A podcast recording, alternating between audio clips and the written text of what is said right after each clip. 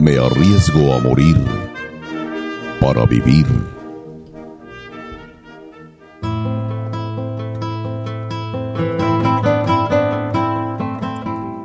Cabalguemos juntos. Traigo en esta hora mi mano extendida sin dolo o desgarro.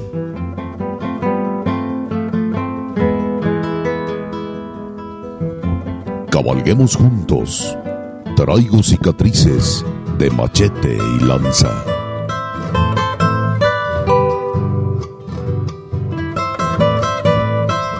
Toda la pasión de la charrería y la tauromaquia en una sola arena. Arena mestiza.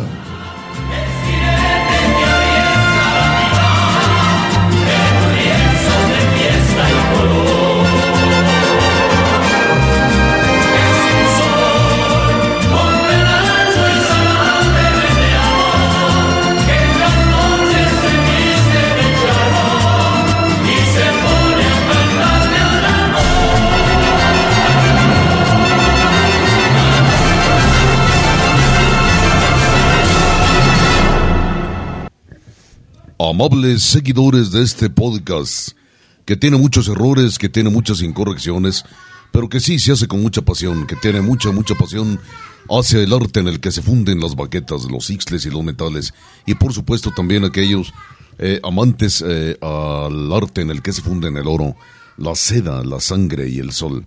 La fiesta de los toros, la fiesta más hermosa del mundo. Este es su podcast de Arena Mestiza, ya número 29. Traemos muchas cosas en su contenido. Eh, por supuesto, la pregunta, la respuesta a la pregunta anterior, la pregunta que quedará colgada durante toda la semana entrante, las noticias de Charría, pocas pero muy importantes, muy interesantes. Traemos música que se grabó y se editó hace 50 años. Eh, por supuesto, las noticias internacionales de carácter eh, de la fiesta brava, de la fiesta de los toros. Eh, en enlace con don Leonardo Páez hasta la Ciudad de México. Noticias también de carácter local y nacional de la fiesta de los toros y además la cápsula cultural, por supuesto. Muchísimas gracias. Que nos ha sintonizado, que nos ha bajado en su plataforma preferida y no doy, no puedo dar desahogo a este programa de Arena Mestiza, como le repito, número 29, sino hasta que empuñe el micrófono en su diestra Lupita Martín del Campo.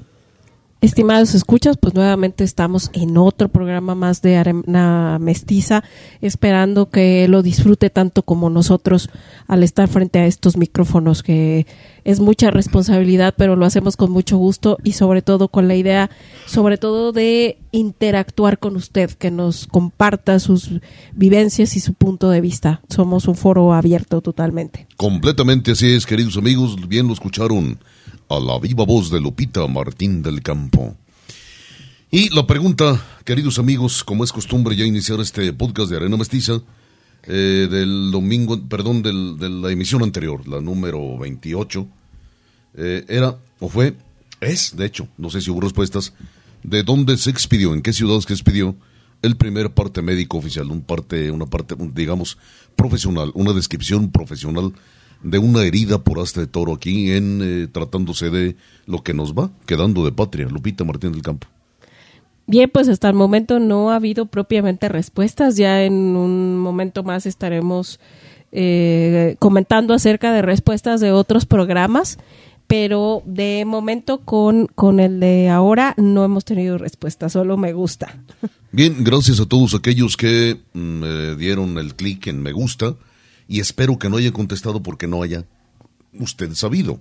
Y si no supo, ahorita mismo lo va a saber. El primer parte médico expedido en la historia de la traumatología taurina mexicana, desde luego, eh, subrayo, fue expedido, justo fue firmado aquí en la ciudad de Aguascalientes, desde donde producimos este programa de Arena Mestiza, este podcast de Arena Mestiza. Se trató de una cornada eh, producida el 12 de enero de 1864 a Severiano Montes. No sabemos si era matador profesional o era aficionado, no sabemos en calidad de qué actuaba. Sí, pues eh, eh, investigando en la fuente que ahorita se la vamos a compartir, vaya, no es que no se hayan atendido obviamente este tipo de lesiones por hasta de toro en, en el caso de nuestro país durante la época, colonial, sino que como tal ya expedir de manera formal eh, un, un parte médico, eh, eh, de la, los autores de esta fuente consideran que fue el primero este en ser formal porque además la resolución que en este caso fue una cornada en la axila y que lesionó la arteria axilar precisamente y la descripción de cómo eh, fue la cirugía y la resolución de, de, este percance, pues fue descrito y además fue publicado en una Gaceta. eh, gaceta médica de, es- medicina, claro, en, en ese tiempo. Entonces, como tal, es considerada el primer parte médico. Así es. ¿sí? sí. No, no quiere decir que antes no haya habido descripciones o, o no haya Na- habido... e incluso narraciones, ¿no? Eh, También. Sí, exactamente, porque pues eh, aquí en, en, en México desde la época colonial ha habido eh, corridas de toros, pero Claro. de manera formal. Y esto lo hizo precisamente un doctor eh, francés Así es. eh, que llegó aquí precisamente durante la, la época del Segundo Imperio y que luego se quedó aquí en nuestro país Aquí se y, quedó a radicar, y, este y bueno pues siguió ejerciendo la medicina. Así es, jornada, le repito, amigo aficionado, aficionado. Eh, 12 de enero de 1864 a Severiano Montes. Se desconoce la procedencia del toro, pero nos imaginamos que desde luego fue de, de crederos cercanos aquí a la capital, como pudo haber sido el de los jesuitas en la hacienda de, de- de Venadero, ¿no? Eh, ahora alcaldía de Jesús María, que no es calientes. Pero en fin, hay mucho que comentar y también mucho que, que, investigar o que seguir investigando acerca de, de este hecho, de los franceses, no se diga, ¿no? De la invasión francesa, el segundo imperio, que de los dos que ha tenido, el primero fue con Iturbide, esto que nos va quedando de país, y, desde luego el segundo fue con, con eh, Maximiliano de Habsburgo, con el emperador Maximiliano de Habsburgo, su esposa la emperatriz Carlota, hija de Leopoldo de Bélgica, y, y, y, ¿Y por qué lo menciono? Por muchas cosas, por- es cultura general y además porque, porque tuvieron un papel muy importante y un desarrollo, aparte de un papel importante como ejército, un desarrollo tremendo, nada menos que los antecesores, o uno de los antecesores de los charros actuales, que son los chinacos. Si usted no lo sabía, anótelo por favor, fueron los chinacos. Eh, un vocablo que también tiene su significado, su, parte etim- etimológica, que ya lo estaremos comentando en programas venideros, subsecuentes, pero que tiene una profunda penetración, tanto, como le digo, históricamente, como en el desarrollo de los jinetes mexicanos. ¿no? Los chinacos, su mayor arma eran dos cosas, la lanza, la lanza y la reata. Eh, por eso dice este la rúbrica de este programa de, po- de, Arena Mestiza, traigo cicatrices de machete y lanza. Eh, justamente, ¿cuántos no murieron? Eh, ¿Cuántas personas no murieron? Por, por lancetazos, ¿no? por, por ataque con lanza de los chinacos. Incluso había cuerpos de lanceros. Eh, los de San Luis Potosí fueron muy, muy importantes, fueron muy famosos por su desempeño, por lo bien armados que estaban, por lo buenos jinetes que eran, etcétera, etcétera, etcétera. Los de Jalisco también.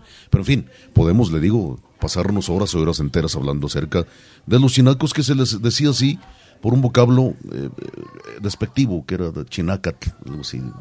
Eh, quería decir eh, eh, zarrapastroso, mugroso, eh, algo bajo. Algo, hay- ha habido un poquito de controversia en cuanto al origen de la palabra chinaco, porque como lo dices tú, eh, hay autores que, que vi- dicen que proviene de ese vocablo y hay autores que dicen que, que quería, de- des- quería decir que vestía de cuero.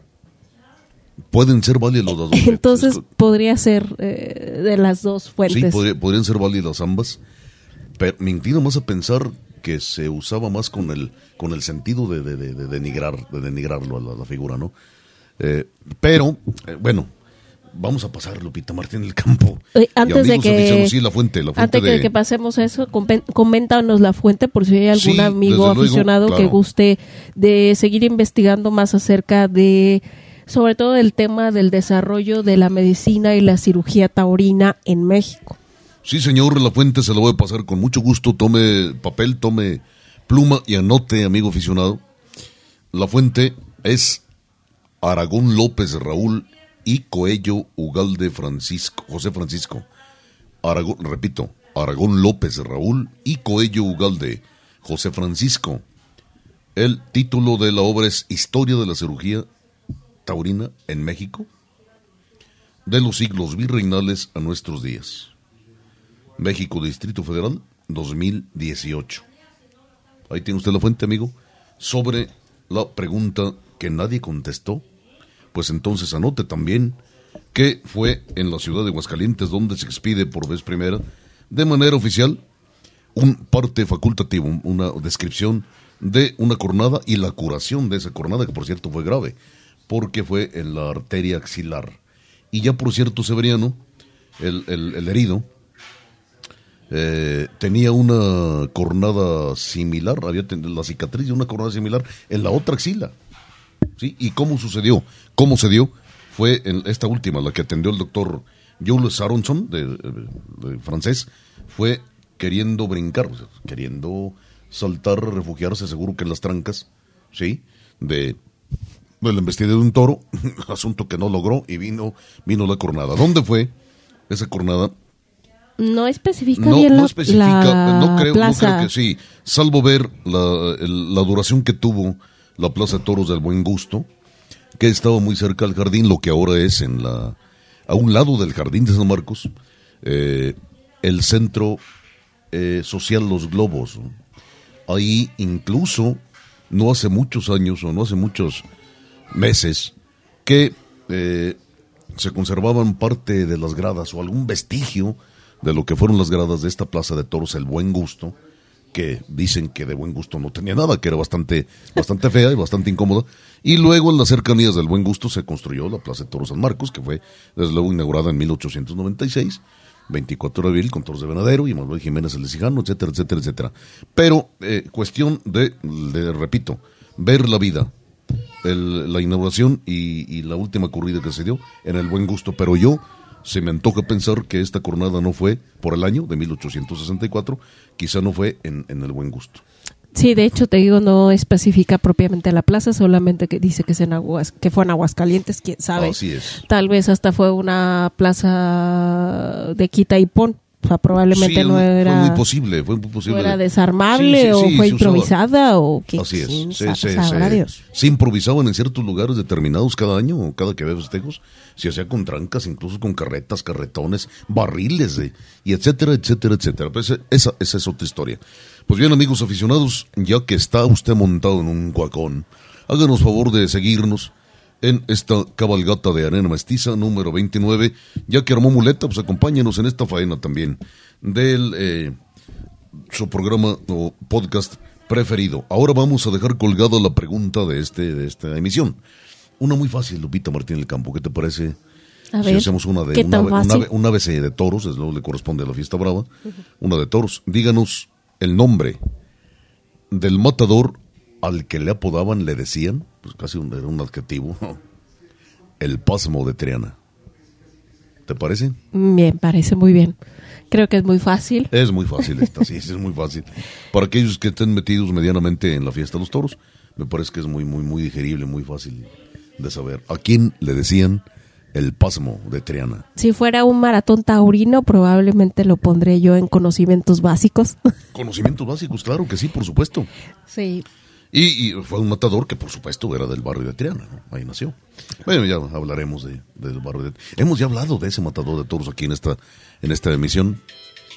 Y, y este, pues definitivamente eh, le gustaban mucho las faenas vaqueras españolas, pero este, pues murió trágicamente, ¿no?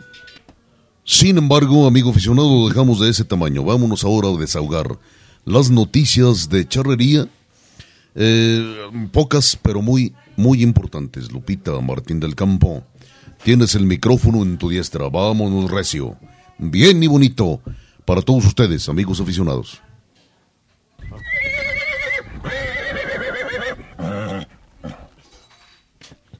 Bien, pues después de el campeonato infantil juvenil y de escaramuzas eh, prácticamente ya han concluido los estatales. En el siguiente programa le tendremos un buen resumen para no indigestarlo con tanta información. Y ya van a empezar eh, el tema de los regionales. Pero antes de eso le quiero comentar que eh, la página de la federación está muy activo, cosa que me parece muy muy interesante. Eh, este el tema de estar promocionando las visitas al Museo de la Charrería por ahí este en, en la sede de la federación que, que, ya de por sí es preciosa no el ex convento de Montserrat. sí el antiguo convento de, ex convento de Montserrat. Así es pero bueno en esta ocasión como novedad o como no nos han especificado si es temporal o, o que tanto tiempo eh, yo supongo que es temporal pero no han especificado fechas. Eh, han dado a conocer que habrá una colección eh, eh, ahí exhibida de acuarelas del pintor y escultor Albarrán Pliego, así como también hay algunas colección, una colección de ilustraciones de ejecutadas en tinta china, estas autoría de Alfredo Ávila Ziegler. También exhiben por ahí una pintura de Jesús eh, Elguera, eh, si usted recuerda este pintor, el pintor de calendario, ¿no? por cierto le mandamos un, abrazo y, un saludo a Mariano Márquez que nos hizo llegar por ahí un, un video haciendo ah, alusión y un pequeño una pequeña, biografía de, sí digamos de Jesús Helguera también eh, de paso yo le comento que en el museo mm, de la Plaza Loreto, el Museo Soumaya de la Plaza Loreto, que exhibe en su mayoría eh, obras de, artistas mexicanos. Bueno, pues ahí también va a poder encontrar originales de este, de este gran Formidable. Ahorita ampliamos el comentario sobre Chucho Higuera, sí, claro. Eh, también habrá una serie de litografías de, por supuesto, el charro pintor, el pintor charro Ernesto de Casa. Y este, pues bueno, Nada más para comentarle que se invita, el, la entrada al museo es gratuita y también puede haber eh, recorridos grupales de lunes a viernes. Los horarios son de diez y media a 3 de la tarde y de las 4 a las 6 ahí en la pues en la dirección que usted ya conoce, Isabela Católica y José María Isazaga.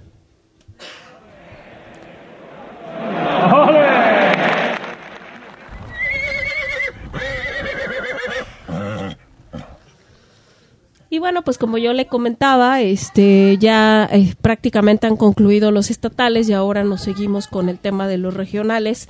Ah, en la zona occidente, la sede está siendo en Rincón de Romos, aquí en Aguascalientes.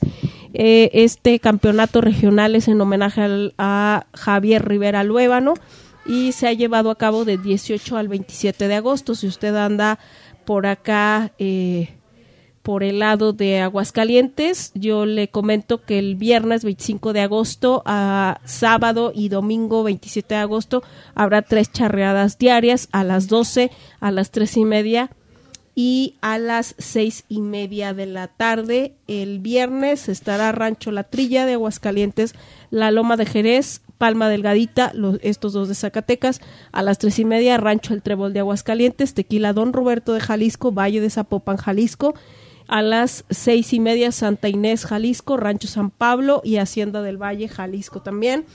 Y a las, el día sábado 26 de agosto, a las 11 la Carlos Sánchez Yaguno, compadres de Jalisco, Tapatía de Charros, obviamente todos de Jalisco, a las dos y media Charros de Zapopan, Charros El Mirasol y Rancho El Cactus, todos del estado de Jalisco, y cierran este regional el domingo 27 de agosto a las 12 con Fiesta Mexicana de Aguascalientes, Hacienda San José también de Aguascalientes, Casa Bajío Zacatecas a las tres y media, Santos Victoria, Jaral de Progreso Zacatecas, Rancho El Potrillo A de, Aguascalientes y a las 6 de la tarde Anguiplas B de Jalisco, Rancho El Potrillo B de Aguascalientes y cierra con el Mirador de Tapias Viejas Aguascalientes.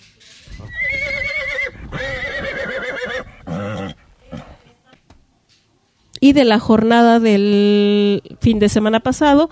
Los tres primeros lugares los va ocupando hasta el momento Ranchas, Rancho Santa Ana de Nayarit con 303, Rancho Victoria Zacatecas con 281 y Charros de Arandas Jalisco con 250. Así que esas son las puntuaciones que tienen que batir los eh, equipos que le dije que estarán charreando este fin de semana.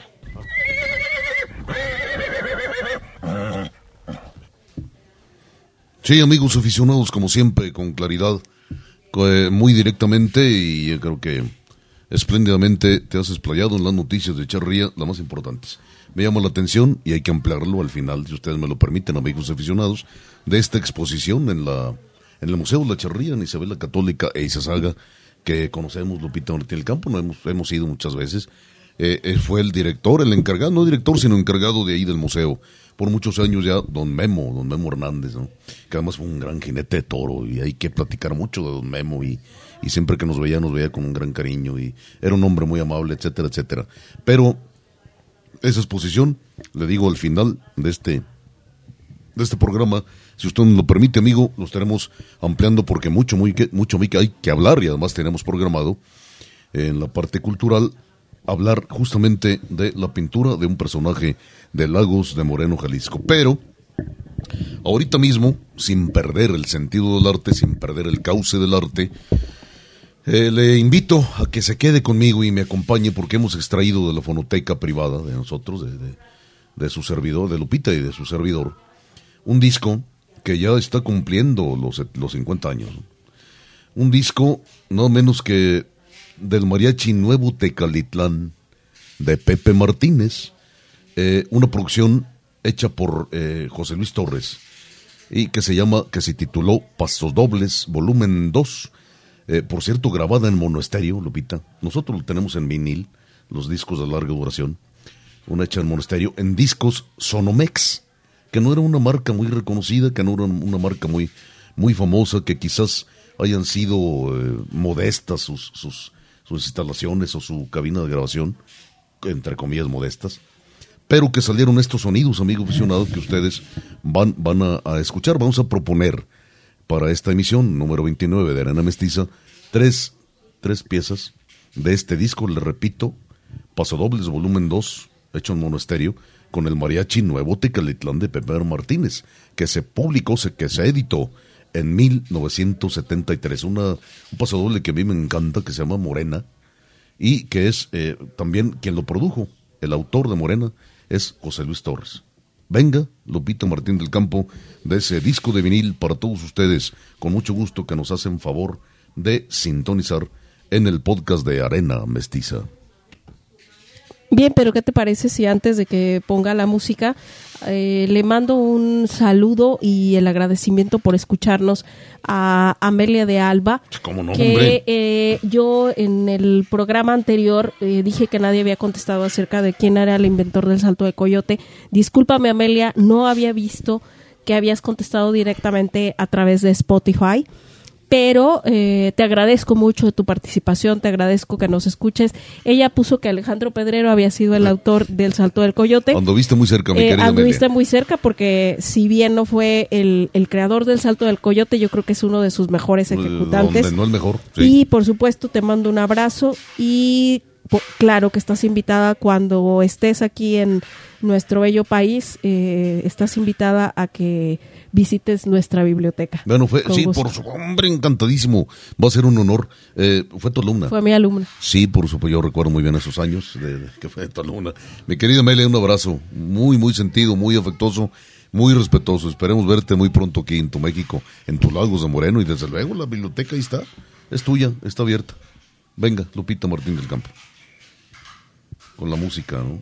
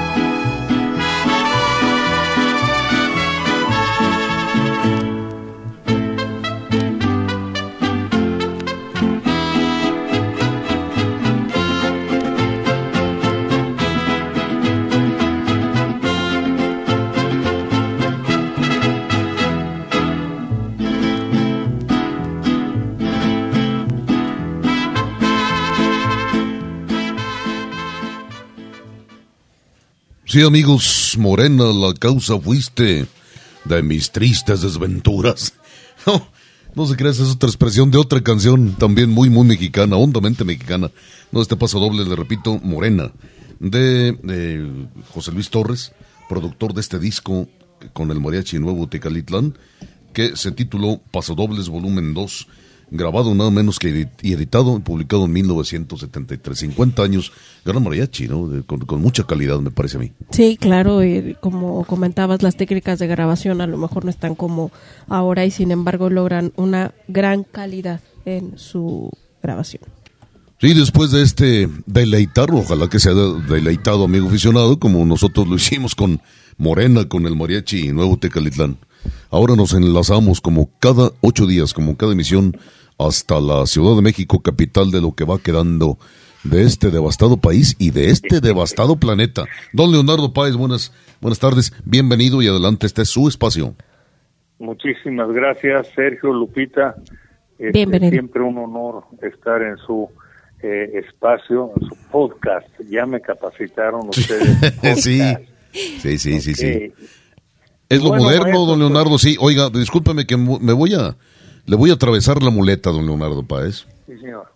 Pues ya le, ya lo hice en lo privado, pero me, me, lo voy a hacer ahora, si usted me lo permite, en lo público. Gracias por su mención, por la espléndida forma en la que expresó de Arena Mestiza en su leidísima columna de, de la fiesta en paz de cada ocho días en la jornada. Gracias, de verdad, de corazón, muy amable. No, no tienen que agradecer, es una obligación ética de, de unas gentes no solo generosas con su espacio, temerarias con el, disgustado que, que, invitan y, y, así que no hay nada que agradecer. Ustedes cada vez que, que me soliciten una mención, que necesiten X, este por Dios, ¿no? Eso es de ustedes. muchísimas Así gracias. como ustedes me, hacen partícipe de su espacio. ¿eh? No, hombre, pues... Al contrario, gracias que nos dedica su tiempo.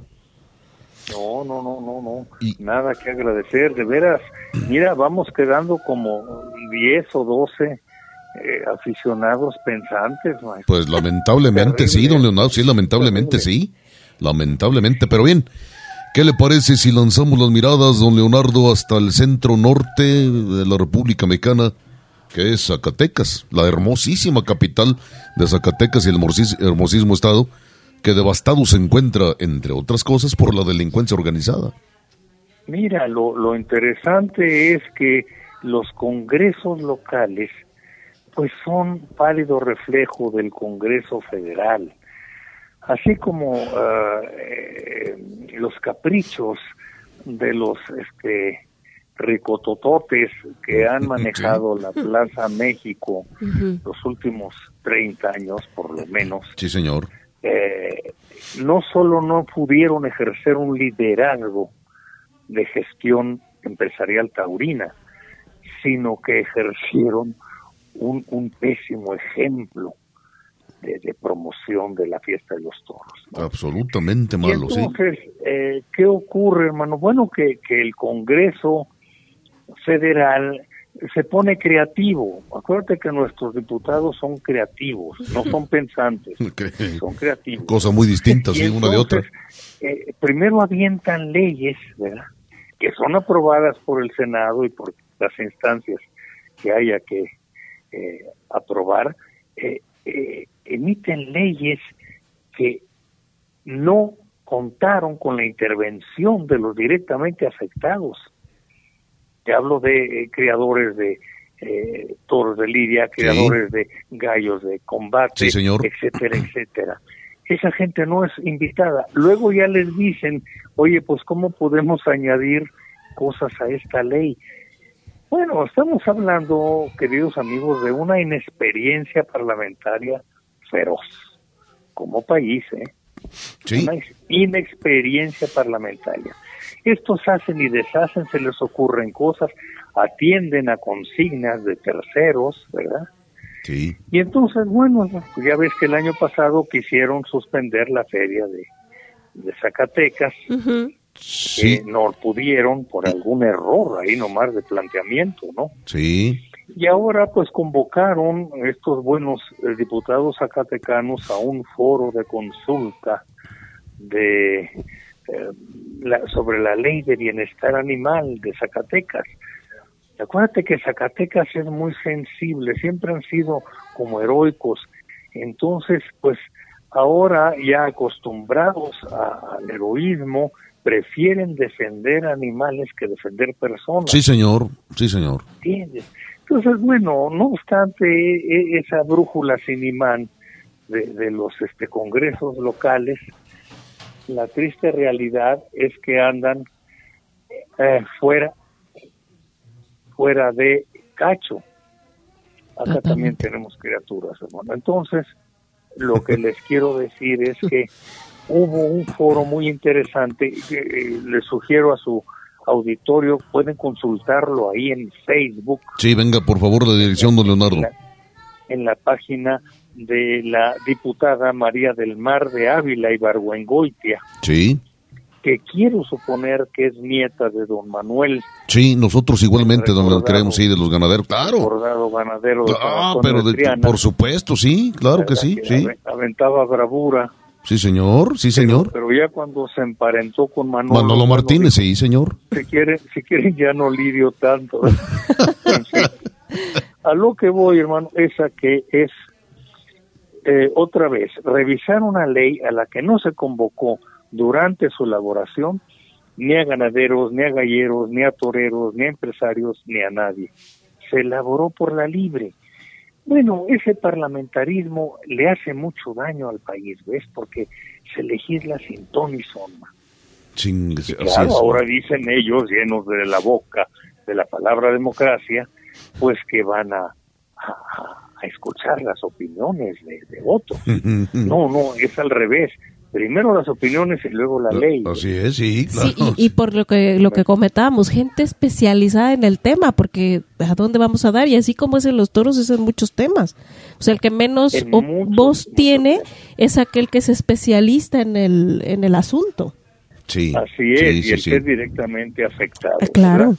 Claro. Ah, lamentable. Luego, por otro lado, don Leonardo, yo creo que ya vio los carteles de la feria de la hermosísima ciudad de Zacatecas, que tampoco son muy atractivos, que digamos. Mira, eh, suelen ser vitriólicos, Sí. vitriólicos. ¿Cómo es eso? ¿Cómo es eso? Vitriólicos es como, como un poco ridículos, Sí. un poco oh, descerebrados, Sí. un poco extraños. Sí, sí, sí. Sí, Lo que más me gusta, figúrate, es, es, es el cartel de, de la novillada, Sí, señor, Ah, a mí sí, también. sí. Y, y donde van los... Pacheco. Sí, sí. César Ruiz ¿verdad? Y con y, César y- y Ruiz, Garibay.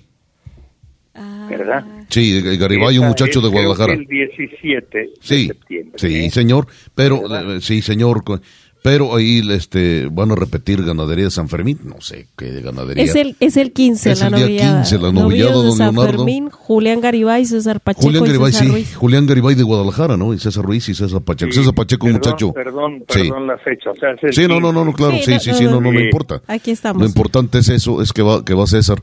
Bueno, lamentablemente Ahora, también por otro lado no tenemos tiempo. Infórmenme ustedes de quién es San Fermín. ¿Qué No, don San Leonardo, Fermín? también le estamos preguntando, porque no sabemos, San Fermín, no creo que sea porque, porque lo, lo que era del maestro potosino, Fermín Rivera, que somos vecinos de ahí de esa ganadería, se llamaba la Alianza de San Fermín, que está Así al es. frente, está al frente de ella, nada más que otro amigo torero, gran torero, que por muchas cosas que ya sabemos no ha podido llegar a la compra, que es, es Fermín Rivera, precisamente, nieto del maestro potosino, pero eh, a menos que le haya cambiado el nombre de la, en lugar de la O sea, Alianza de San. Fermín, que sea San Fermín, pero ahorita si nos permite, sí, si nos Sí. permite, don Leonardo, un segundito, eh, investigamos. eh, No, no se apuren, no se eh, pero, pero sí, se me hace, se me hace un abuso. Sí, se trata de la Alianza San Fíjate Fermín. ¿verdad? que sí tenía idea y lo acabo de corroborar, perdón que me atraviese. Sí, San no, Fermín es eh, la ganadería de lo que, bueno, aparecen como propietarios Fermín y Miguel Espinosa Menéndez. Ah, o ya, sea, lo que era lo de- lo que sí, había lo que era Armillita Hermanos. Armillita Hermanos. Sí, Ajá. sí. Sí. Y, y me- me- A se me hace un abuso. Sí, lo que era Sí. Armillita, hermanos, que, que era del maestro de Fermín y sus hermanos, don Juan y Zanaido. Bueno, déjenme entonces ventilarles un secreto. Sí, venga, Eh, venga. Todo eso lo compró Armando sí, Guadiana es de Guadiana, claro, sí. Entonces, bueno, bueno, bendito Entonces- sea Dios. O sea, la, la fiesta en manos de la 4T, bendito No. sea Dios. pues ya. Entonces, fíjese usted, don, don, don Leonardo, si no me equivoco, Lupita, por favor, échame la mano. Imagínense, va de San Fermín, va la novillada, Sí, va y una corrida, corrida. y Ujú. todavía encima de eso va de Guadiana otra corrida. O sea, lo mismo, más de lo mismo. Así ¿Me equivoco? es, así Bendito es, sea Dios. Pues es que esto es de amigos, no de ideología. Ah, sí, ¿eh? exactamente, don Leonardo, lo dijo muy bien. Es de amigos, de conveniencias insulsas, ineptas, tontas, imbéciles, Ahora, es menos que- de, de- de- de grandeza. Aquí la variedad solamente Este- la puso la del sábado 16, que los toros serán de José Julián ¿O sí? Ahí es lo que atractivo ahí. ok. Bendito sea Dios. Bueno, ahora bien, maestros Sí. queridos, este guatecazo eh, del Congreso de Zacatecas Sí. lo convocó eh, eh, la fracción del Partido Verde. Ah, sí, claro. Sí, claro. Miren ustedes, esto es muy grave porque cada eh, gobierno federal que llega al poder Sí, utiliza al Partido Verde Ecologista, ¿verdad? Para que le haga el caldo gordo, le eche porras, eh, en fin, son como, como guaruras pseudoideológicos sí, de, de una administración eh, que siempre acusa los mismos vicios. Y bueno, el Partido Verde Ecologista debe ganar un buen dinero, no obstante la ineptitud de sus miembros, la, la ineficacia de sus acciones, quitaron los animales de los circos. Bueno, los animales se murieron, Sí, los animales este, los vendieron al narco, los Sí. animales X. sí, señor. No hubo un seguimiento del destino que tuvieron esos animales protegidos gracias a la audaz legislación Sí, del del- Partido Verde. verde, sí. Entonces es la iglesia hermano de Lutero, maestro. Sí, señor. Sí, se puso en ¿no? manos de Lutero, de Martín Lutero, sí, señor. ¿verdad? Sí. Pero bueno, mira, quiero decirles que les recomiendo mucho que puedan ver toda la, la sesión esa de Zacatecas, porque hubo, además de esta mujer, este eh, María del Mar, Sí, estaba, por ejemplo, el médico veterinario este Pedro Martínez, sí, que yo, yo conozco, conocemos, sí, cómo no. ¿verdad? Sí, Y estaban otros dos o tres individuos pensantes sí, que, que intervinieron y dijeron, ey, ey, ey, ey, no se puede hacer tabula rasa o igualar a los animales de compañía con los de consumo y trabajo y con los de combate. no, así es, nada que ver. Son diferentes, diferentes naturalezas. Totalmente, totalmente. Fíjate, ¿a qué horas anda el, el verde poniéndose democrático y convocando a, a la gente afectada? Sí. Qué barbaridad. En fin, queridos amigos, ya Bien. creo que ya destilé demasiado veneno. No, ya, Este- don- don Leonardo, ya. Ya, yo creo que el espacio de sí, sí, este espacio amargoso. Se nos volvió plaga. Ya Sí, esto, señor. Claro que sí, así es, don Pues Leonardo. un yo fuerte creo- abrazo. No, al contrario, don Leonardo, amigos, al contrario. Un abrazo, gracias a ¿eh? usted. Agradezco mucho su tiempo. ¿eh? No, Al al contrario, contrario. gracias por sus aportaciones. Gracias. Por, por abrirnos, la, por, por ser pensante y por con su pensamiento abrir el de los demás, en este caso el mío, por lo menos. Hablo por mí. Muchísimas Sí, gracias, de claro. verdad. Y estaremos pendientes estén a ver bien. qué otras cosas se les ocurren. Igualmente. De Muchísimas gracias. Cuídense Un abrazo, igualmente, don Leonardo. un Nos escuchamos en ocho días. Igualmente. Y, y ahí sí, señor, ahí tiene usted la intervención de don Leonardo Páez, tan aguda como siempre, tan certera, tan eh, dándole la importancia a que, a que- al tema que lo tiene, en serio. Esta semana, ese asunto de Zacatecas, que le digo, de por sí los carteles son tan pobres, a lo mejor no les dio para más a los empresarios o el asunto de la delincuencia organizada que tienen encima no les dio para más, no da para más, no hay creatividad, no hay atractivo. Eh, un abuso terrible, ¿no? Y bien lo dijo don Leonardo, eh, Guadiana, eh, meter tres encierros ahí, ¿no? Con tres, con dos, con dos nombres diferentes, San Fermín, la novillada y San Fermín una corrida, ahí son, son 12 animales, y luego Guadiana, ¿no? Otros seis, son 19, 18. en Pues sí, la falta de creatividad. y- Totalmente, totalmente no es de no es de creatividad ni grandeza ni, ni progreso ni evolución. sino que es de amigos, de compadres esta fiesta. Y así de ese modo no vamos a tardar mucho en que termine, ¿no? Yo creo que yo le había augurado esta fiesta de toros, o a veces de toros, a veces de, y a veces brava, le había inaugurado, eh, eh, augurado, perdón, de 25 años. Quizá dure menos ya con esto. Y sí, aún, y lo que, lo que más me causa pues angustia, asombro y, coraje conmigo mismo y rabia es que aún sin argumentos los supuestos ecologistas, que de ecologistas no les veo más que el nombre, pues nos van ganando y nos van ganando y nos van ganando. Y hay mucho que discutir acerca de los animales. Los animales son seres, sí, seres vivos de aquí de este planeta como somos nosotros tampoco creo que somos los humanos los más inteligentes del mundo, de este, de este, del universo. No, como nos hemos autoproclamado, ¿no?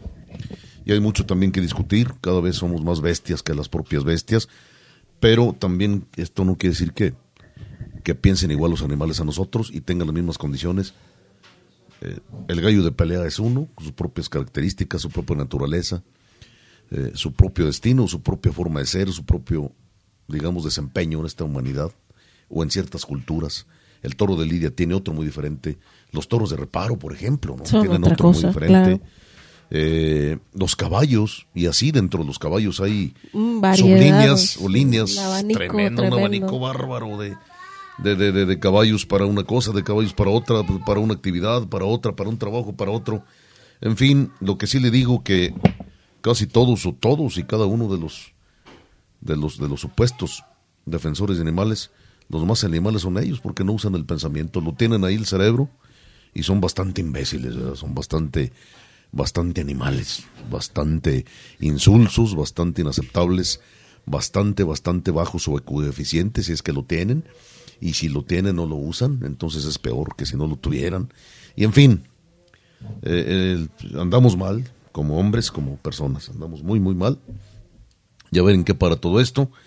Del toro de Lidia hay mucho más que hablar, de su zootecnia, de su psicología, de su teología, de su físico, de su comportamiento, de su papel en el mundo, de, su, papel en la cultura, de su ecología, de su el ecosistema donde se desarrolla, del fin con el que es criado y el dineral que se le mete para criar el toro de lidia y poder sostener la especie. Ya no le digo que se lidia en una plaza de toros, sostenerla en, en, la tierra, en este, en este país. Ya no hablemos de España, y algo, hablemos de México. Y hoy, por cierto, bueno, pues vamos a dar una plática, nos han, en favor, nos han hecho favor este viernes, este jueves, perdón, pasado, nos hicieron favor de, de invitarnos a dar una, una plática acerca de la ganadería de la punta, ¿no? Y ya ecológicamente lo que significó la punta en el centro de la República, de los señores Madrazo. ¿Y ahora cómo está? Y ahora cómo está, sí, pues, está en manos de imbéciles, que no, ejidatarios, y muchos son mis amigos, y por eso se los digo, porque les tengo mucha confianza, son imbéciles todos y cada uno, como son todos los ejidatarios. Esta es una, una, una, una confabulación internacional del ejido que tiene muchísimos años, que le implantaron bueno, esta es historia internacional, ¿no? Pero y que ni siquiera nos, damos cuenta de la que no se da cuenta la gente. No se cuenta. ¿Sabe por qué está pobre México? Entre otras cosas, pero principalmente, ¿sabe por qué, amigo aficionado? Y si no me la quiere creer, venga, yo se lo demuestro. Es por el ejido, porque en el campo mexicano todavía hay ejido, a estas alturas del siglo XXI. Vámonos, más que hablar, pero hasta aquí llegamos con ese tema, porque si no, no vamos a terminar. Si usted está de acuerdo conmigo, qué bueno, y si no, también qué bueno. Hágame sus comentarios y hágame sus propuestas, hágame sus críticas, son bienvenidas. Yo no voy a tapar a nadie ni a nada. Pero la plaza, perdón, la fiesta de los toros, amigos y Lupita, también tienen carácter internacional. Vámonos, recio. Bien y bonito con ellas. Noticias internacionales de la fiesta más hermosa del mundo todavía.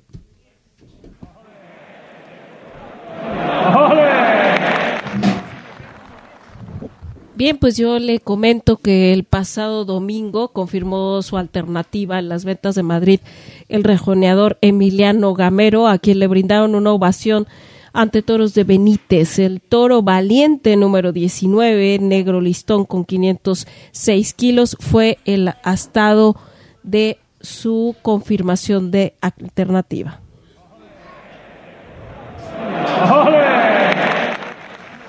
Y bien, durante esta semana, Daniel Luque emitió un comunicado de prensa para dar a conocer que tiene ya intenciones de reaparecer el próximo mes, es decir, en septiembre, durante la corrida goyesca de Arles, Francia.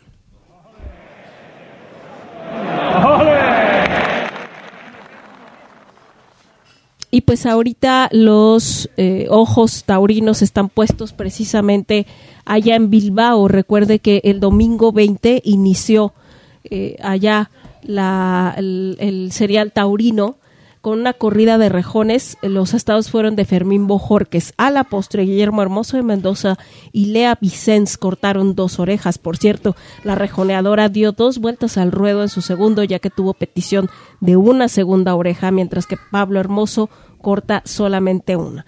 Al día siguiente, que fue 21, el segundo festejo, precisamente fue una novillada. Por cierto, la ganadería fue José Cruz. Primero, segundo y sexto novillos fueron ovacionados en el arrastre, mientras que Lalo de María y Mario Navas cortaron una oreja.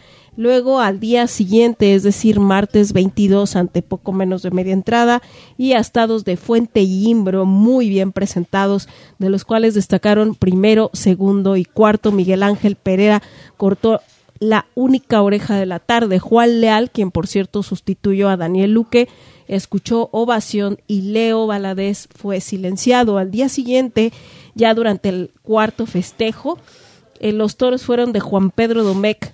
Allí esa tarde se sublimó Alejandro Talavante y lo concretó además en tres orejas, mientras que Manzanares fue silenciado y Morante no se fue sin su típica bronca. Y ya el jueves, día que en esta ocasión se ha eh, grabado este podcast durante la quinta corrida y o más bien quinto festejo ante Toros de Puerto de San Lorenzo, Manuel Escribano y Roca Rey con decisión cortaron una oreja a su lote. En el en el siguiente programa, pues bueno, terminaremos de de dar un resumen de Bilbao. Precisamente les recuerdo que los carteles restantes el viernes 25, Salduendo los, serán los toros para Castella, Emilio de Justo y Ginés Marín.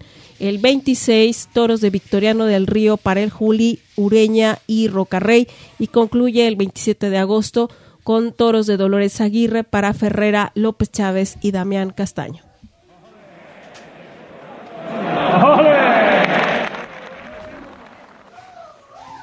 Sí, amigos, aquí tiene, bueno, los, los, ojos, Lupita y amigos, puestos en la Plaza Toros de Bilbao. Yo creo que una de las plazas más serias de todo el mundo y del mundo. Eh, estamos hablando de España. Me gusta más el toro que sale en Bilbao que el que sale en Madrid. En lo particular, yo así lo veo. Pues sí, un toro muy bien presentado, no exagerado, muy eh, eh, equilibrado. Exacto, lo, que, lo, que, lo que sale en Madrid es un poco más vasto, ¿no? Más bastote. Cuidan más el volumen que las hechuras. Y, este, lo que sale en Bilbao es más esbelto, más musculoso, pero también muy bien armado, ¿no? Entonces yo me quedo con el toro de Bilbao, la plaza, la cosa es muy seria. Claro que te proyecta quizá más la plaza de toros de las ventas de Madrid. Pero en fin, no pasó, y eso, entre comillas lo digo, no pasó nada con Leo Valadez, el de Aguascalientes en Bilbao. Es, un, repito, entrecomillado, porque comparecer en Madrid, perdón, en, en Bilbao, y, o ser contratado en Bilbao y estar en Bilbao, no es cualquier cosa, tomando en cuenta que las corridas de de esta feria de Semana Grande, como le llaman, eh, son muy pocas, ¿sí? Y la plaza es muy, muy grande no se llena la plaza. Y entonces ser contratado para ahí quiere decir que te ganaste un sitio, te, te, te, ganaste un lugar para ser contratado y Leo fue contratado. Ya vendrán otras, otras tardes y otros, otras circunstancias y quizá triunfos, no solamente en Bilbao, sino en otros lados de parte de Leo, desde luego de, de Fonseca. Y eh, desde luego ya habíamos anunciado aquí en la Arena Mestiza, amigos, lo de Emiliano Gamero, ¿no? En, Madrid. Sí, pues eh, en la prensa yo no vi la corrida, pues simplemente dice que fue ovacionado, era un, único toro. Eh, y confirmó la confirmó la alternativa y este era un, un, cartel de seis rejoneadores pero vaya, eh, ahí está, está haciendo presencia, ha estado toreando mucho, sobre todo en Portugal. Sí. Aquí el único la única cosa que no me agradó mucho, bueno, salió vestido de charro, sí, pero su, su, pantalón no traía fuelle, por cierto. Sí, en algún programa de este, de Arena Mestiza, amigos aficionados, le preguntábamos qué era, qué era el fuelle. Lo contestó, entre otros, el doctor Antonio Pliego, que ojalá que nos siga siguiendo, que siga siguiéndonos, que válgame la expresión. claro, y por cierto, anunciamos su, su su publicación o su, su grito de guerra, su plataforma donde ha eh, expandido parte de la, del periodismo charro, el charrazo, ¿no? Ahora lo tiene digital, creo que ya no lo hace eh, impreso. Y fue el que contestó correctamente porque pues, el doctor sabe de charría. Y no recuerdo quién más, ¿no?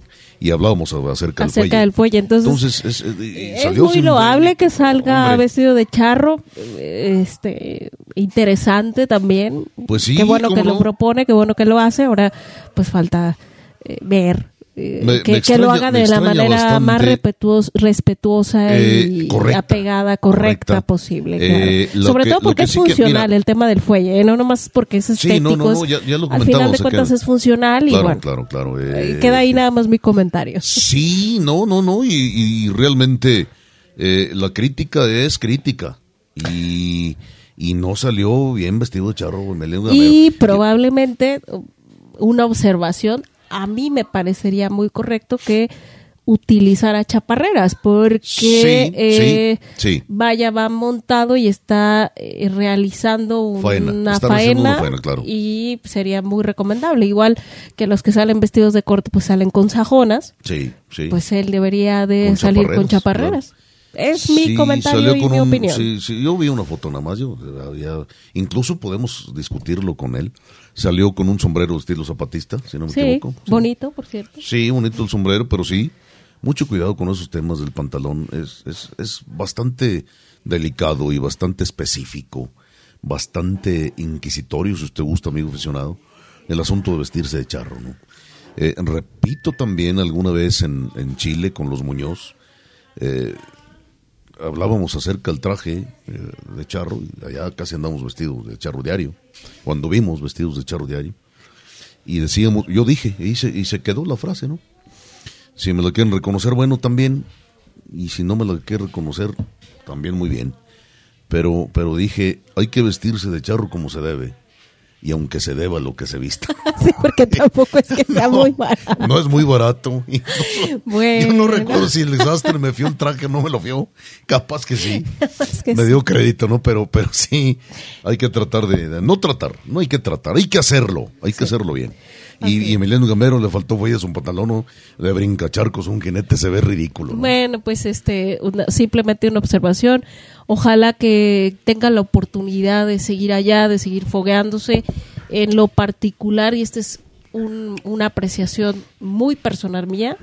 eh, Yo creo que es un rejoneador muy disciplinado y que el que es, eh, tiene mucho sentido, o sea, es, eh, de, propone cosas nuevas, Sí, cosas que al sí. público le llamen la atención, Sí. capta su atención y eso siempre se lo he reconocido mucho porque es- hace falta, hace falta que, que no solo Y- y- y- estemos al pendiente, claro, eh, Hermoso de Mendoza, Diego Ventura, ya hemos platicado mucho acerca de ellos como, como caballistas, como rejoneadores, eh, pero, pero claro que hace falta más propuestas aquí en Sí, México. y- desde luego. y es un es una, un aspecto que a mí me gusta mucho de Emiliano Gamero y yo con gusto voy a verlo cuando está anunciado en los carteles porque sé que me va a proponer Algo.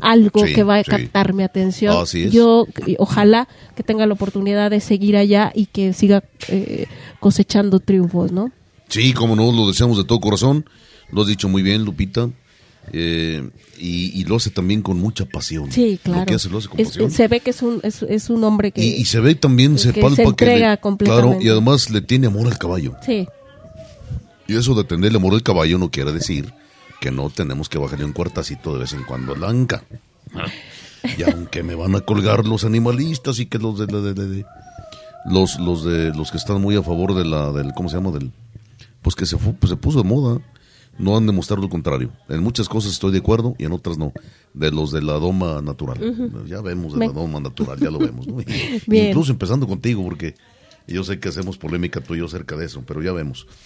Bien, amigos, ¿qué le parece si ahora nos vamos a otro espacio musical del segundo? Con el mismo mariachi, ya se lo dije, y si no se lo repito, una grabación de 1973, edición de 1973, discos Sonomex producidos en eh, Monasterio, y la producción artística en este caso fue eh, a la vera de José Luis Torres con el mariachi nuevo Tecalitlán de una un disco, una, un acetato, no acetato, el acetato es material con que se hacían, de una producción que se llama Pasos Dobles, volumen 2, eh, con el mariachi nuevo Tecaletlán de Pepe Martínez, ahora otro. Paso doble que lleva nombre de mujer, que además también es hermosísimo. Ana Lilia, aquí para todos ustedes, con enorme gusto. Acompáñeme, deleite junto conmigo. Me va a dar mucho gusto.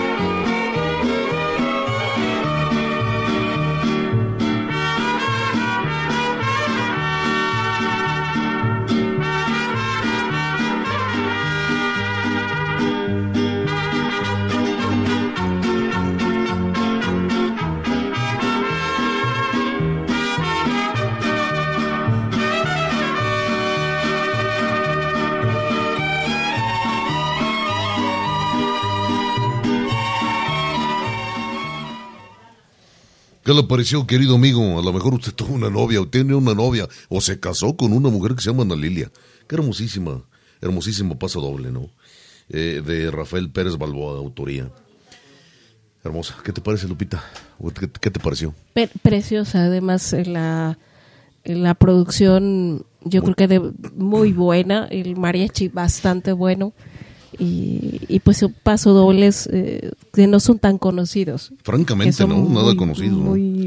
es para acrecentar nuestra cultura taurina y también este charra, ¿por qué no? Porque es parte de eh, interpretar el paso doble con mariachi, pues solamente aquí en México. Así es. Y además sacado de la fonoteca de estos que les están hablando, amigos aficionados, es, música de, de, los, de nuestra fonoteca, sacado de un disco de vinil de larga duración no lo dudo que por ahí algún aficionado de la buena música y, lo haya compartido en alguna plataforma puede buscarlo. Sí, desde luego, claro, claro. Que Pero si a usted le gusta eh, buscar en algún pues eh, lugar por ahí que venden usado, pues probablemente se lo encuentre. Así es.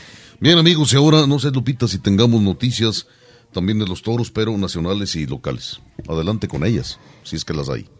Sí, pues el pasado viernes, que fue cuando grabamos el podcast eh, anterior, el número 28, en la romántica Plaza El Paseo de Fermín Rivera durante su tercera corrida de feria ante toros de Jaral de Peñas y uno de Boquilla del Carmen. El Cejas corta tres orejas y sale a hombros, mientras que el Calita y Héctor Gutiérrez cortan un auricular. Y allá en Guamantla, en ese mismo fin de semana, durante su último festejo de feria, esto ante toros de marrón, el Zapata corta dos orejas, igual saldo tiene el Calita, mientras que el alternativado Alberto Ortega solo fue ovacionado. Yo le doy los datos del el toro de la alternativa. Se llamó Pulquero número 86 con 486 kilos de peso.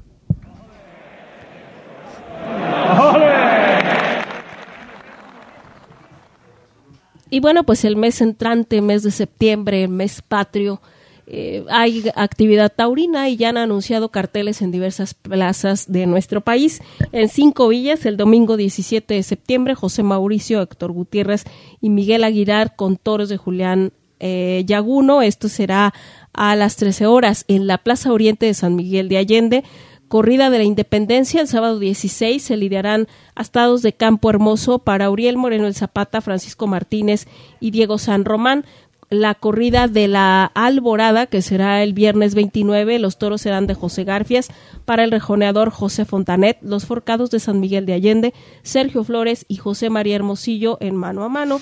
Y acá en Zacatecas, eh, Fresnillo, el sábado 2 de septiembre en el lienzo charro Antonio Aguilar, que está instalado precisamente en los terrenos de la de la feria, de la feria local ahí de Fresnillo, celebrarán por ciento el 469 aniversario de la fundación eh, de este municipio. Los eh, eh, anunciados en el cartel son Jorge Hernández Gárate, el grupo de Forcados de San Luis Potosí, y a pie Antonio García el Chihuahua y Diego San Román, quienes lidiarán un encierro de Torrecilla. Y también allá en Juriquilla han anunciado toros para el viernes 15 eh, partirán Plaza Fauro Aloy, Arturo Macías, Diego San Román, estarán los forcados de Querétaro y los forcados de Juriquilla y ellos lidiarán un encierro de Barralba. Ahí tiene usted, amigo aficionado, también las noticias de carácter local y nacional y local, por supuesto, con Lupita Martín del Campo, como siempre. Enhorabuena por tu redacción, por tu trabajo, por tu esfuerzo, por esos comprimidos. No nos vamos más allá de donde debemos irnos. Eh, me llama la atención, por ejemplo, lo de los, el encierro de Barralba, ¿no? Eh, sí, eh, una ganadería que nos gusta muchísimo, el ganadero, ya el, hijo. Sí, le pasamos aquí una, entrevista que le hicimos allí en Guadalajara con ideas muy claras de dónde quiere llevar la ganadería y qué tipo de ganadero quiere ser él. Y pues nos había dicho que tenía una corrida para eh, para la que, a lo mejor podía llegar aquí a la feria. si, es, si es la misma, pues ya ah, casi van a ser cinco años, ¿verdad? no sé, por lo menos cuatro años y medio. Y pues bueno, van a, van a salir ahí en Juriquilla. Vamos a ver. Sí, señor, vamos a verlo. Estaremos muy al pendiente del juego de ese ganado, de esos toros de, de Barralba, de los Bilbao y con mucho gusto los aplaudiremos, aplaudiremos aquí en la Arena Mestiza nos paramos y les aplaude, vamos a aplaudir, por supuesto, con un gusto tremendo. Será muy interesante ver, Diego, a, ver a Diego San Román con toros de Barralba. Sí, como no, sí, como no, porque Diego San Román, bueno, ya comentamos también, aquí tuvimos el tuvimos el, el, gusto de, de, Arena Mestiza trasladarse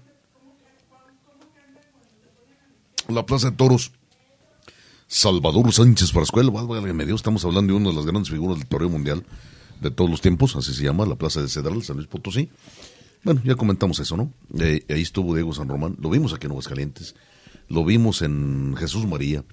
Es un joven que quiere llegar pronto a la cumbre, pronto a la cima.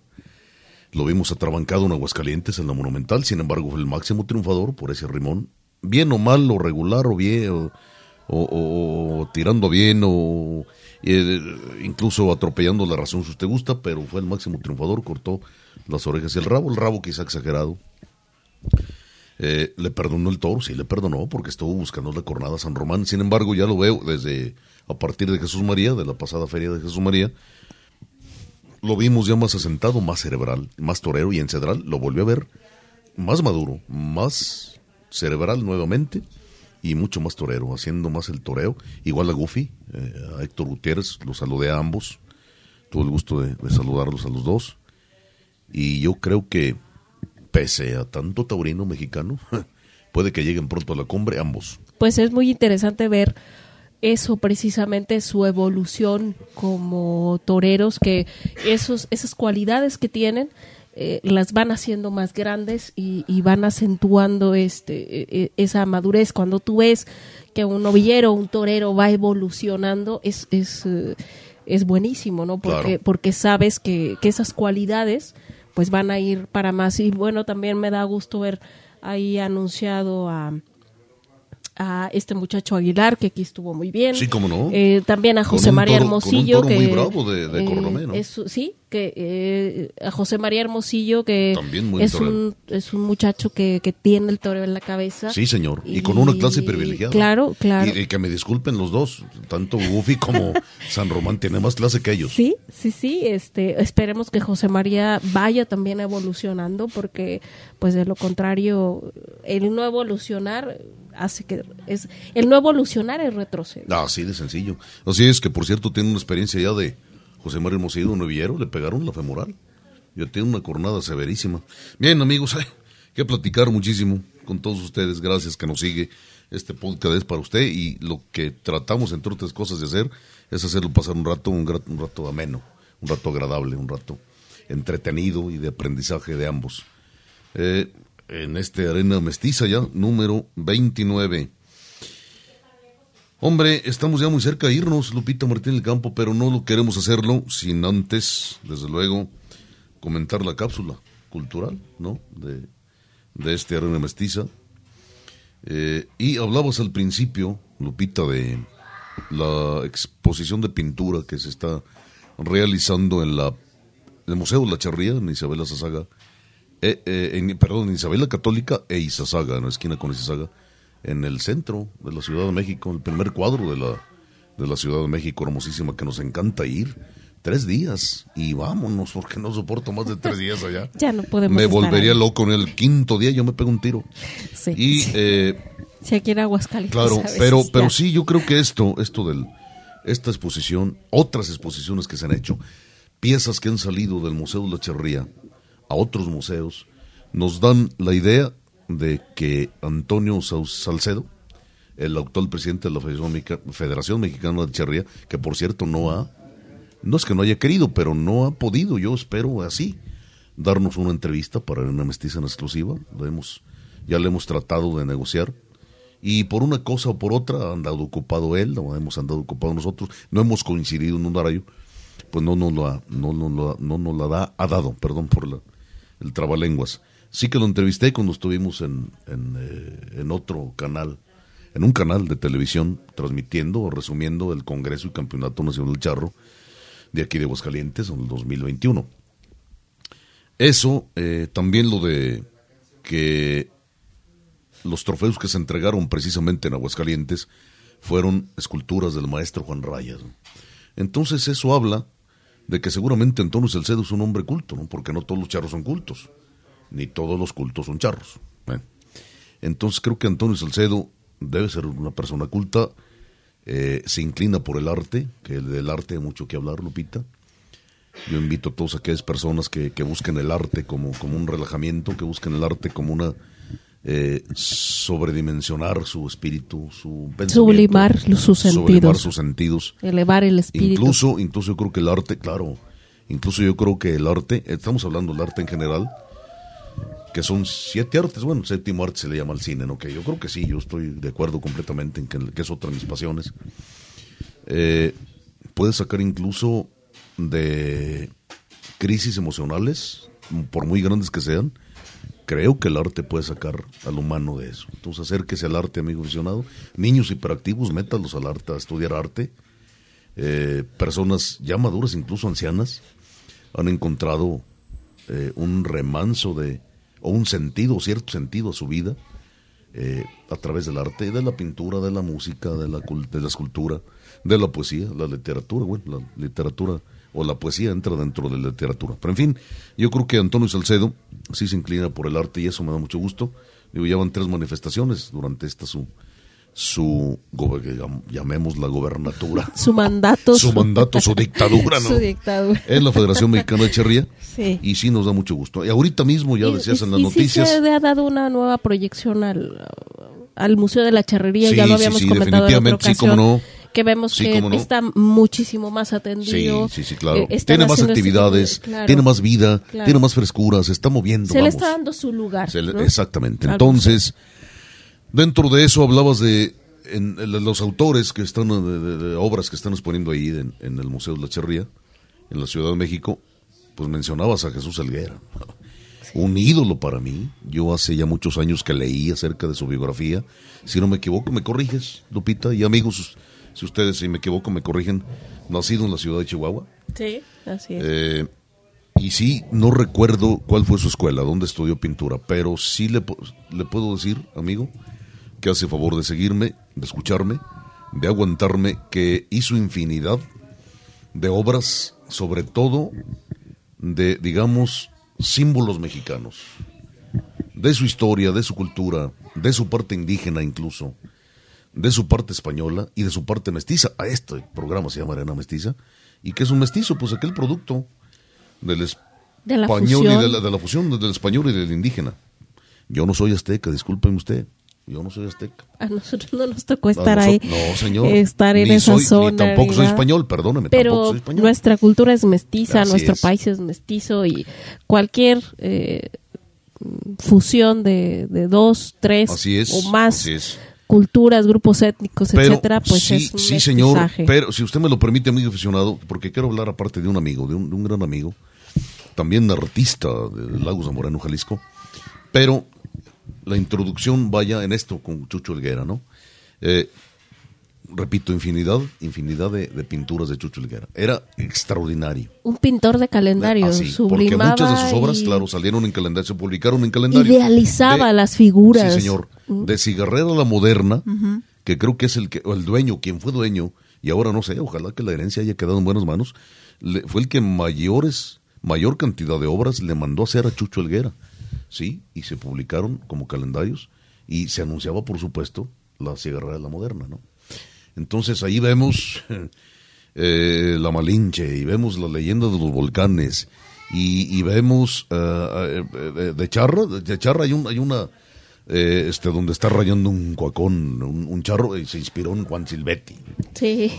Y, y taurinas, hay, hay varias taurinas de Chucho Elguera, una de ellas Doña Sol Miura, ¿no? Que es Sí. espléndida. La que conocimos la, La que original, conocimos- esa de conocimos la Doña Sol sí. Miura está en, En, en Loreto. en, lo- en la Plaza Loreto, Claro en, que sí. en Museo Somaya, Plaza Loreto. Claro que sí, que es famosísima. Y la de Manolete, la Ma- Manuel Rodríguez Manolete, que es famosísima, donde está de medio busto, ya envuelto en el capote, pasea La leyenda de los La volcanes. leyenda de los volcanes, que ya la mencionábamos. El- la muerte de Manolete, que recuerdo, Lupita y amigos, que mi madre no la, no la, no la eh, eh, narraba, porque ella decía que le daba miedo, era niña mi madre, y tenía mi, mi abuelita, su mamá, eh, la tenía en, en el calendario, que eran, por cierto, de formato grande los calendarios, la tenía en un rincón de, de- de una habitación de la casa.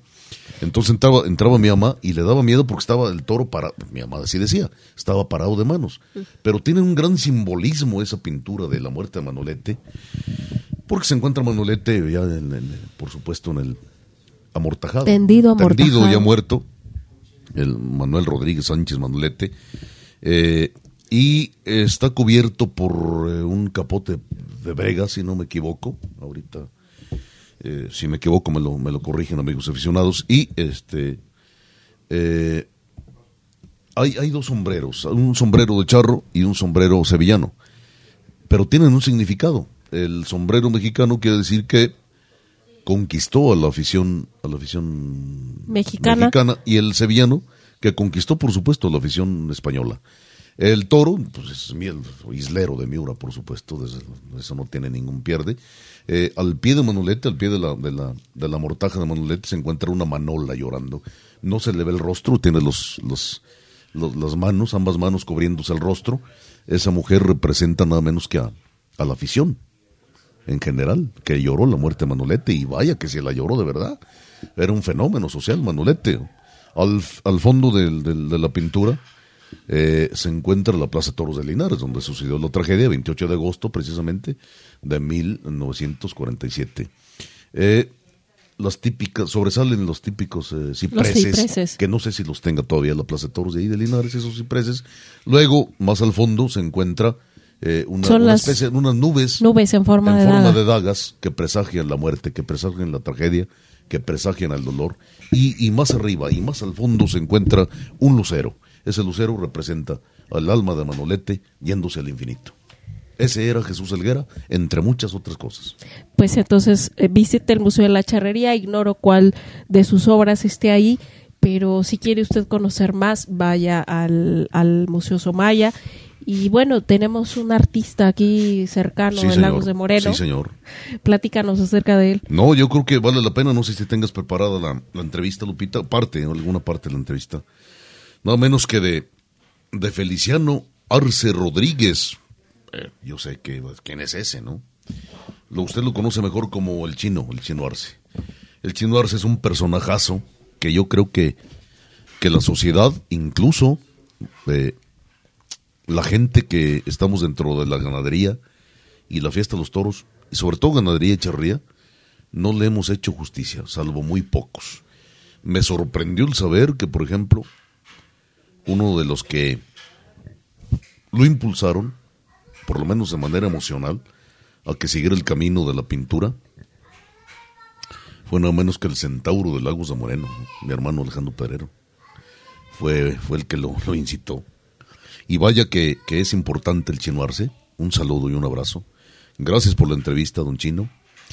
Eh, ya creo que merece el aplauso, creo que merece el reconocimiento, creo que merece que, que esta comunidad ganadera, sobre todo, le demos, le demos el sitio que tiene. Eh, ha pintado muchísimo, ganado Angus, ganado Suizo, ganado Charolais. Sus obras han ido a parar a... Han sido han premios. Sido premios, han sido trofeos. Han sido trofeos. En exposiciones ganaderas. Sí. Eh, ha, ha, propagado una técnica hermosísima que es el grabado sobre mármol, que también ha sido trofeo no solamente para exposiciones ganaderas, para ganado, ganadores, ganaderos ganadores, válgame la expresión, de exposiciones ganaderas, sino también para eh, torneos charros. Eh, vaya, y un hombre también sorprendente, es autodidacta, nunca fue a la escuela, a ninguna escuela de, de arte. arte y sin embargo me parece muy muy bueno. Vamos a escuchar algún un fragmento, Lupita, si les parece, amigos, sobre el chino Arce. Muy bien. Eh, ¿Recuerda cuál fue el, la primera obra que, que, vendió? La primera obra que vendí... Mmm, sí, fueron unas, unos dibujos a lápiz para Alejandro Pedrero, unas jineteadas de, de rodeo. Esas fueron las primeras eh, dibujos árabes que vendía él. Que ¿Cuánto, ¿Cuánto hace? ¿Alejandro, Alejandro Pedrero? Alejandro Pedrero? ¿Cuánto hace de eso? Híjole, pues ya por ahí como en el... Hace 20... No, cuando tenía yo 22 años por ahí, es cuando más o menos... Sí, empezaba ya a, a, a la tarea de dibujar, pues que me gustó. Y Alejandro conocía, empezó a conocer porque éramos vecinos, él vivía a cuadra y media y este pues sabía ya lo que hacía. Mm, también me di a conocer con el paisa, el que vendía sombreros antes y sabía porque él me compraba ya cosas, pero hebillas. Yo empecé yo haciendo también hebilla con muchos temas de rodeo. Y el paisa me compraba mucho, iba las vendía en la sombrerería. En la sombrerería o ahí él se ponía en el malecón. Ahí era, ahí tenía él su, su combi, uh -huh. su combi, ahí. Y ahí los vendía. Ahí las vendía, o, o, yo me iba a León a los rodeos y también ahí vendía. A Lienzo Los Paraísos. A Lienzo Los Paraísos y, y, ya mucha gente se empezó a dar cuenta y, y me buscaban ya para, para encargarme cosas. ¿Cuánto tiempo tiene eh, pintando ya profesionalmente entonces? Mm, desde 85, 83 por ahí. ¿no? ya como treinta y tantos años. Sí, amigos, ahí tiene parte de la entrevista que, les soy franco, no la hice especialmente para Arena Mestiza, sino para una biografía más o menos amplia, más o menos profunda, más o menos buena, para la enciclopedia de Hasta la Mota, la enciclopedia de la charría explícita. Y ese es el chino Arce Lupita Martín del Campo. Bien, pues, un... Bien, pues una persona como todos los artistas, mmm, se ve que es muy sencillo, pero también, se, o sea, sencillo y sensible. Porque, dos cosas, sí. Sí, porque, bueno, en otra parte de la entrevista comenta él que le gusta mucho, aunque él no propiamente se crió en el campo, tuvo amistades eh, por las cuales él se acercó al campo y, y le encanta, ¿no? Entonces sí. le apasionó de tal manera que, como decías, eh, no solamente eh, pinta caballos o eh, cultiva esta técnica que no es muy conocida. No, muy poco conocida. Es, es bastante del, poco del conocida grabado del grabado en, mármol. Sí. Lo hace con, con cincel. Con cincel, o sea, eh, y, y, que sí han sido trofeos para muchos ganaderos, pinta unas vacas hermosas, ganado precioso, y eso habla de esa gran sensibilidad que tiene. Y yo creo que, que como dices tú, no le hemos hecho justicia eh, porque sus obras, eh, vaya, eh, se, se, ha inspirado y nos comenta los, los autores o los pintores que a él le gusta y se ha inspirado en ellos y ha logrado cosas hermosas. Así que si usted tiene una obra de él, consérvela y valórela. Sí, sí, sí, porque, es porque es un gran artista. Así es. Y además déjele digo una cosa, trabaja muy barato, da muy barato sus obras. En fin, mucho que hablar. Gracias amigo que nos ha aguantado tanto tiempo, ya llevamos una hora 20 minutos de programa Arena Mestiza número 29 y vámonos despidiendo, no sin incitar al amigo aficionado que nos haga favor de sintonizar el próximo sábado, sí, próximo sábado. Sí, bueno, pues eh, yo me despido. Eh, le agradezco nuevamente que nos escuche, que esté al pendiente de las publicaciones. Yo aprovecho para recordarle que nos puede escuchar por Spotify, por Apple Podcast y por www.noticierotaurino.com.mx y seguirnos en nuestras páginas de Facebook. Estamos como Arena Mestiza y en Instagram estamos como arroba arena.mestiza. Yo le recuerdo que ahí publicamos las preguntas, las respuestas a las preguntas. Por favor, participe, síganos, háganos eh, de nuestro, haga de nuestro conocimiento eh, sus opiniones, si está de acuerdo con nosotros, si no, igual nosotros estaremos aquí al pendiente externando todo lo que usted nos diga. Así es, y nos vamos a despedir con un fragmento de otro, de otra obra, de otra pieza musical de El Mariachi Nuevo Tecalitlán, de aquella grabación de 1973. Como le decía, ahora con un pasodoble también muy bonito y autoría, desde luego, de Rafael Plaza Balboa, que es Fiesta, Fiesta Cañí. Mm, No lo dejo con este mariachi sin antes dar las gracias a Rodrigo Guerrero y Gaby Jaime. Sin ellos, Lupita, pues sería imposible esto. Les agradecemos como siempre que nos abran no solo a las puertas de su casa, sino No, las de su corazón, que las son las más importantes. que es-. No tienen precio. Nosotros a ustedes también los llevamos justo ahí. Bien, amigos, y a todos aquellos aficionados al arte en el que se funden el oro, la seda, la sangre y el sol, la fiesta brava, por lo pronto les deseo que triunfen en la vida y salgan por la puerta grande, y aquellos aficionados al arte en el que se funden las baquetas, los ixtles y los metales, que cabalguen en la vida sobre un cuacón, tordillo carbonero, que se vaya babeando el pecho y tragando la cola.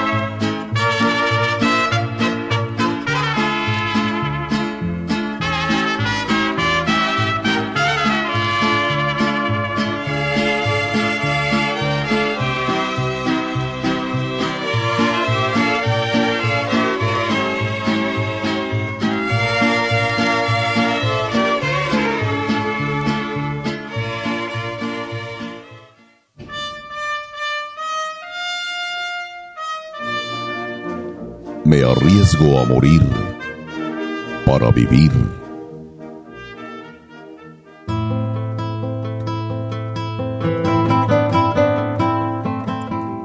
Cabalguemos juntos. Traigo en esta hora mi mano extendida sin dolo o desgarro.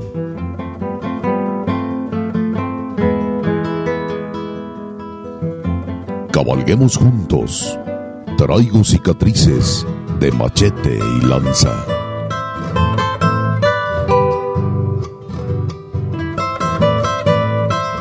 Toda la pasión de la charrería y la tauromaquia en una sola arena.